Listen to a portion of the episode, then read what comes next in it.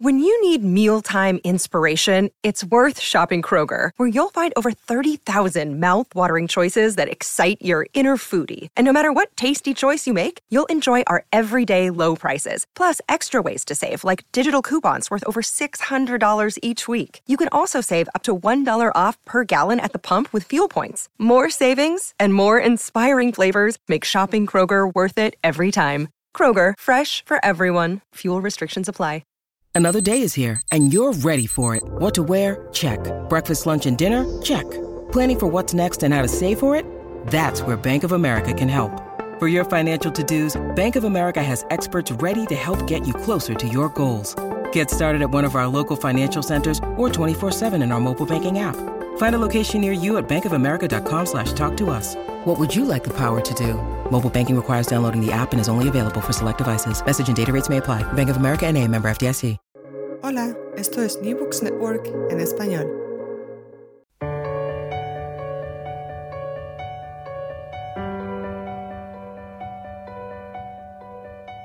Todo comenzó ayer. Un podcast de la Asociación Española de Historia Económica.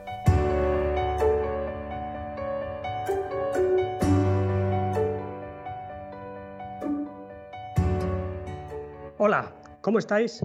Soy Jorge Lafuente del Cano, de la Universidad de Valladolid, y esto es Todo comenzó ayer, un programa para comprender nuestra economía y nuestra sociedad desde una perspectiva de largo plazo. Agradezco a la Asociación Española de Historia Económica y a Fernando Collantes la posibilidad de colaborar en este podcast. Y hoy nos acompaña Carmen Sarasúa, profesora titular de Historia e Instituciones Económicas en la Universidad Autónoma de Barcelona. ¿Qué tal, Carmen? Buenas tardes. Carmen Sarasúa es una especialista en la estructura de la ocupación y la tasa de actividad de las mujeres en los siglos XVIII y XIX.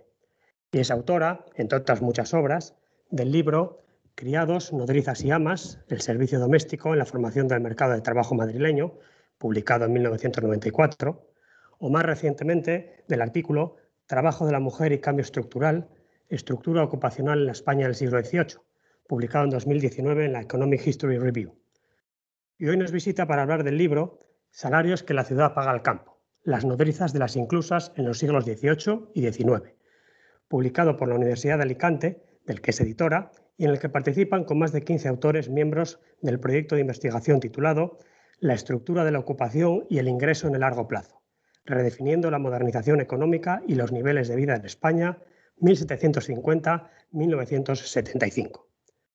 Carmen, Vamos a hablar en primer lugar del fenómeno de las inclusas o casas de expósitos. En el libro aparece una relación cronológica y espacial de estas instituciones en España. ¿Qué importancia llegaron a tener en los siglos XVIII y XIX? Bueno, pues efectivamente lo primero que hemos tenido que hacer antes de estudiar los salarios de estas trabajadoras, que era nuestro objetivo, es un, digamos, mapa institucional, que incluso o casas de expósitos había en España, cuándo se fundan, eh, durante qué años funcionaron, las ordenanzas que tuvieron, etc. Hemos reunido una información exhaustiva sobre todas estas instituciones que nos ha hecho entender su importancia, que es mucho mayor de la que pensábamos en un inicio. Están presentes no solo en todas las ciudades, sino en, muchos, eh, en muchas grandes localidades rurales y las múltiples funciones que cumplen. Fueron sin duda la principal institución de beneficencia en una, en una época en la que recurrir a la beneficencia no era como hoy podemos pensar eh, algo para población marginal. Es decir, es la, inmensa mayoría de la población del antiguo régimen tiene contacto y recurre con frecuencia a la beneficencia. Ah, no solamente en España tuvieron una, una, presencia importantísima, existieron en toda Europa. Parece ser por la literatura, mm, lo sabemos, eh, que sobre todo en la Europa católica, más que en la Europa protestante, aunque también existen, y estamos ahora empezando a ver y a estudiar que también en la América hispana, eh, por iniciativa de obispos, arzobispos y tal, se fundan inclusas. Y algunas cifras que se presentan en el libro son particularmente llamativas, especialmente en relación con el número de niños que fallecieron. Sin embargo, como estábamos comentando, con todas sus limitaciones, las inclusas se pueden valorar de forma positiva, ¿verdad? En el, ah, cito porque aparecen caracterizadas en el libro como un pilar de la atención social, precursor del moderno estado del bienestar. ¿Es así? Efectivamente las inclusas eh, cumplieron varias funciones, más allá de lo que se, ha interpretado tradicionalmente. ¿no? La, exposición, el abandono de niños, se produce por dos grandes causas, pobreza e ilegitimidad. En, eh, en primer lugar, por tanto, la primera función sería esta, la función central, acoger y cuidar a los miles y miles de niños, ¿eh? porque la dimensión de la exposición, el volumen fue espectacular hasta el siglo XX que o no tenían familia o sus familias no podían o no querían eh, eh, tenerlos con ellos y mantenerlos. Es cierto que la inmensa mayoría de estos niños eh, morían, los, los, demógrafos han estudiado suficientemente la mortalidad de los expósitos, pero también las inclusas salvan vidas, salvan las vidas de los niños que pudieron. Hay un cierto porcentaje de niños que sobreviven y después son enviados a las inclusas, a las, perdón, a las, a, las, a, los centros de donde ya estaban a partir de los cinco años. Em, además, ayudaron, bueno, salvaron por tanto la vida de estos niños, acabaron con el infanticidio, que fuera de Europa ha sido siempre una práctica muy extendida pero que en Europa, una vez que existen los hospitales, las inclusas, deja de haber un incentivo para cometer un gran pecado mortal como era el infanticidio, se convierte en, nada en términos morales, en términos legales, porque eh, el niño en todo caso morirá eh, una vez que ya ha pasado a cargo de, esta institución. Ayudaron a las familias pobres que de forma temporal no podían ocuparse de ellos, porque eh, es muy importante y ha sido para nosotros también una, una, algo que, no, que en principio no contábamos con ellos, ver que muchas familias dejan a los niños temporalmente, pues por ejemplo cuando se desplazaban por trabajo, cuando iban a la siega, cuando estaban enfermos, en la cárcel. Hay multitud de notas y de notas al margen de los libros registro donde se dice los niños son dejados temporalmente, incluso ya cuando tenían varios años, eh, con sus apellidos, es decir, totalmente reconocidos y con la intención de los padres de, recogerles después. Por supuesto, una función fundamental eh, ayudaron a las mujeres, eh, no solo a las pobres y muy pobres, sino a las que se habían quedado embarazadas fuera del matrimonio. Ah, y, como vemos en, nuestro libro, dieron empleo a decenas de miles campesinas y urbanas, por tanto, una fuente de ingresos para las economías pobres. Es decir, que cumplieron numerosas funciones y hay que decir que lo hicieron sobre todo quienes gestionan los grupos de personas, tanto eclesiásticos como civiles que, los gestionaron, lo hicieron de forma mm, altruista, dentro de todas las restricciones, con una eficacia considerable y muy respetuoso, de forma muy respetuosa con los niños, con sus familias y con estas trabajadoras. En cualquier caso, la investigación no se centra en las inclusas, de las que nos acabas de hablar, sino en las nodrizas contratadas. Estamos hablando de un estudio de dos siglos que recorre todas las provincias españolas. ¿Se podría, por lo tanto, hacer un perfil genérico de estas mujeres? Tenemos un fuerte predominio de las nodrizas de zonas rurales y de ahí el título del libro. Sí, nuestro primer objetivo efectivamente no era estudiar, no ha sido estudiar ni las inclusas ni los expósitos, ¿eh?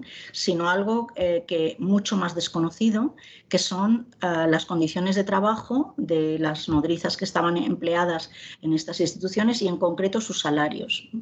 Estas nodrizas, si me preguntas por, por el perfil, por las características, por los hogares de estas nodrizas, eran las que ganaban menos de todas las nodrizas, porque si las comparamos, por ejemplo, las que trabajaban para familias particulares, eh, pues ganaban mucho, mucho más. Ellas eran las que ganaban menos. Pero eh, elegimos esta eh, ocupación, la, ocupación de las nodrizas de las inclusas, por varias razones. Primero, por el volumen, porque como estamos viendo, como has visto en el libro, estaba extendidísima, no solo en el campo, sino en la ciudad. Estamos hablando de decenas de miles.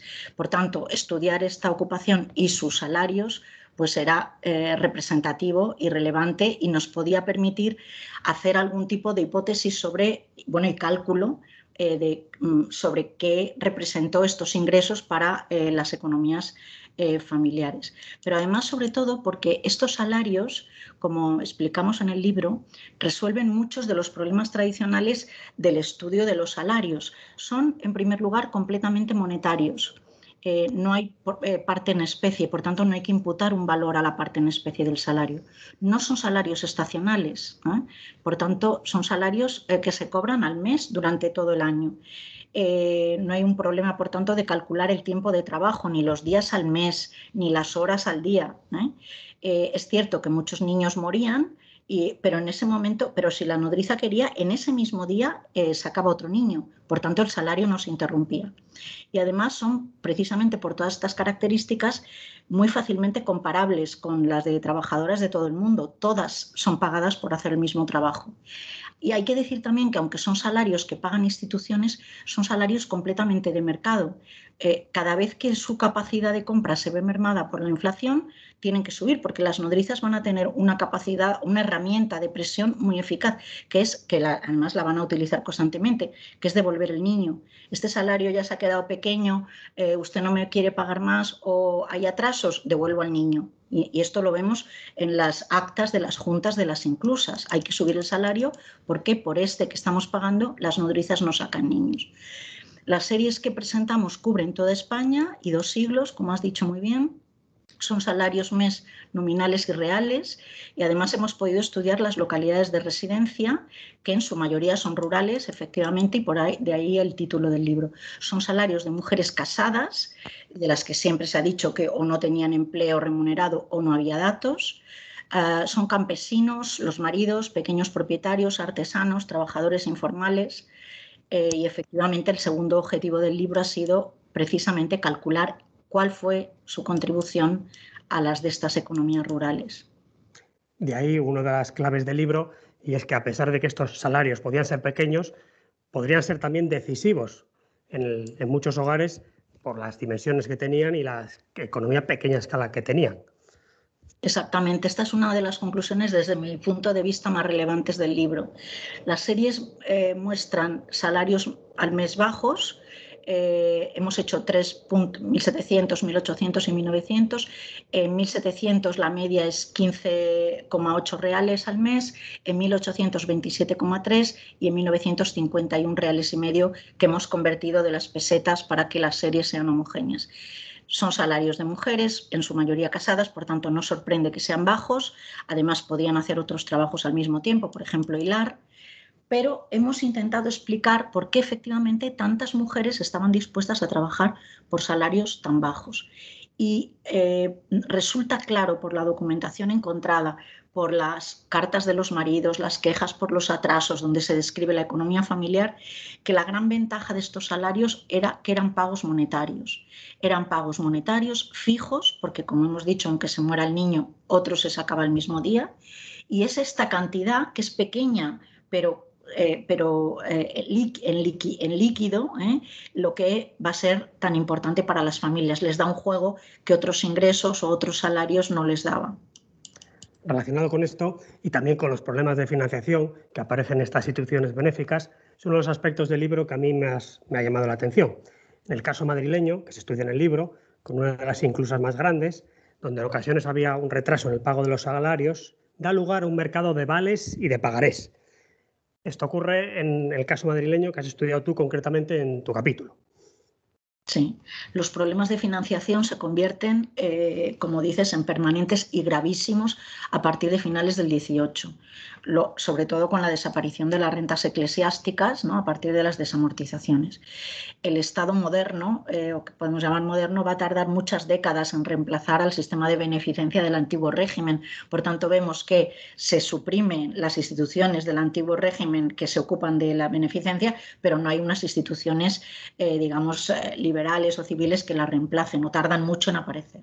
La consecuencia es que se dispara la mortalidad de los expósitos, las nodrizas no cobran, devuelven al niño, los niños mueren en masa, justo en el momento en que también se van a disparar los abandonos. ¿eh? O sea, es una situación trágica que dura varias décadas. El caso de Madrid que mencionas es interesante y particular por varias razones. Primero, porque eh, la inclusa de Madrid, su gestión no va a estar nunca en manos de la Iglesia, porque como sabemos, pues la Archidiócesis de Madrid solo se crea eh, a finales del siglo XIX. Eh, no hay catedral, no hay, sino va a estar en manos de la Junta de Damas, eh, cuyo trabajo extraordinario de gestión y de intentar conseguir recursos de forma incansable estudió en su momento Vicente Pérez Moreda, como sabes.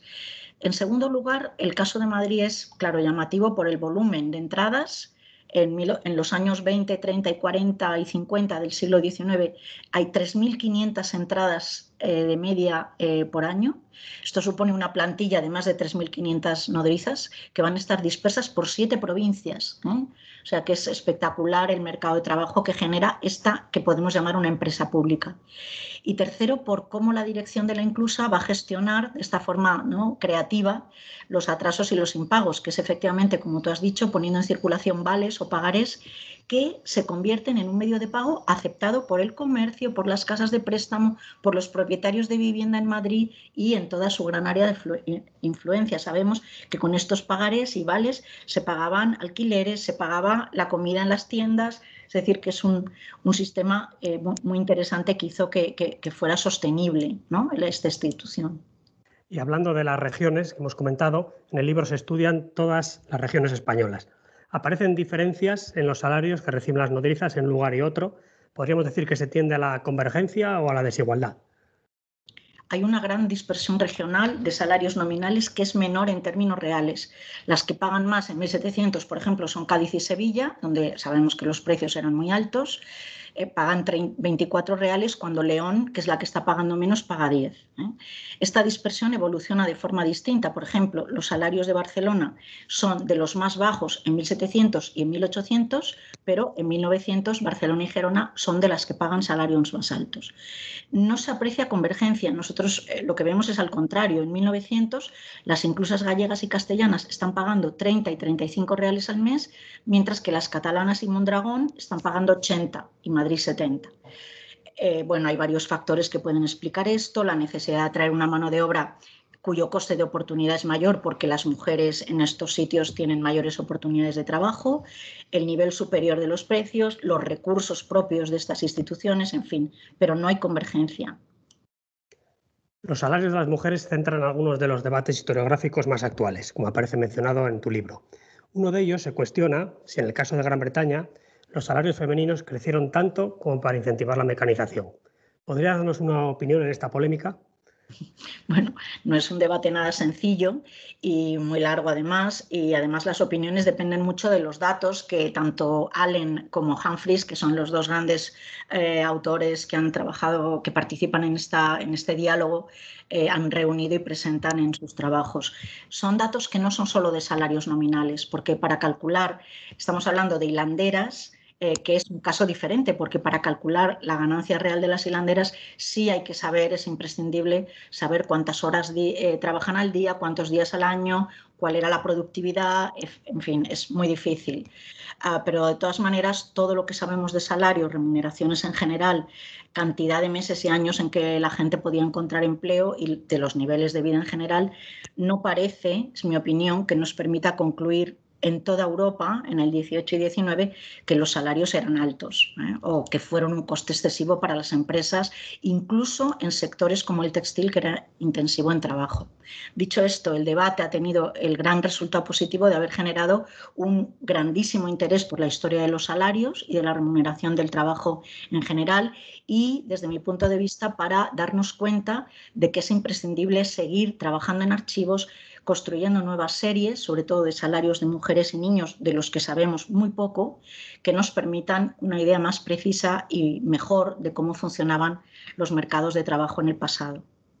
Y para concluir, y enlazando ahora sí con la actualidad, ¿consideras que la convergencia de salarios entre hombres y mujeres es ya, real en nuestra sociedad? Bueno, no, yo no soy nadie para considerarlo. serían los datos, ¿eh? los datos que tenemos sobre la brecha salarial o que nos ah, aportan especialistas, por ejemplo, Sara de la Rica, que ha trabajado sobre esto y, tiene conclusiones muy fuertes. La brecha salarial no se cierra, es aún importante y se debe a múltiples factores. Eh, yo, bueno, mencionaría solamente los tres que sabemos que son más importantes, que tampoco desaparecen, tampoco vemos que tengan una evolución positiva. La segregación horizontal, mujeres y hombres todavía seguimos eh, muy concentrados en distintas ocupaciones con distintas remuneraciones los obstáculos que dificultan o impiden la movilidad ascendente de las mujeres dentro de ocupaciones donde hay hombres y mujeres y el papel de los complementos más que eh, el del salario base. ¿eh? Entonces, por ahí es por donde está yendo la investigación actual sobre la brecha salarial. Carmen Sarasúa, profesora de la Universidad Autónoma de Barcelona y autora del libro Salarios que la ciudad paga al campo, las nodrizas de las inclusas en los siglos XVIII y XIX, publicado por la editorial de la Universidad de Alicante. Muchas gracias por estar con nosotros en el programa de hoy.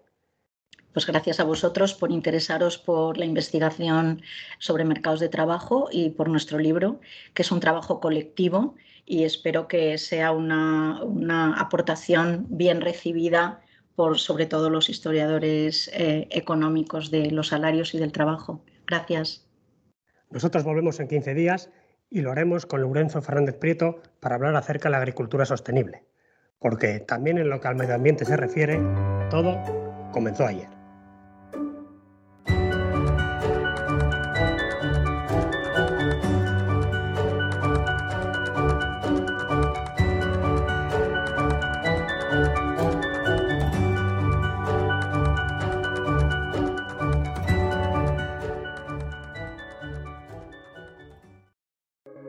Gracias por escuchar New Books Network en español.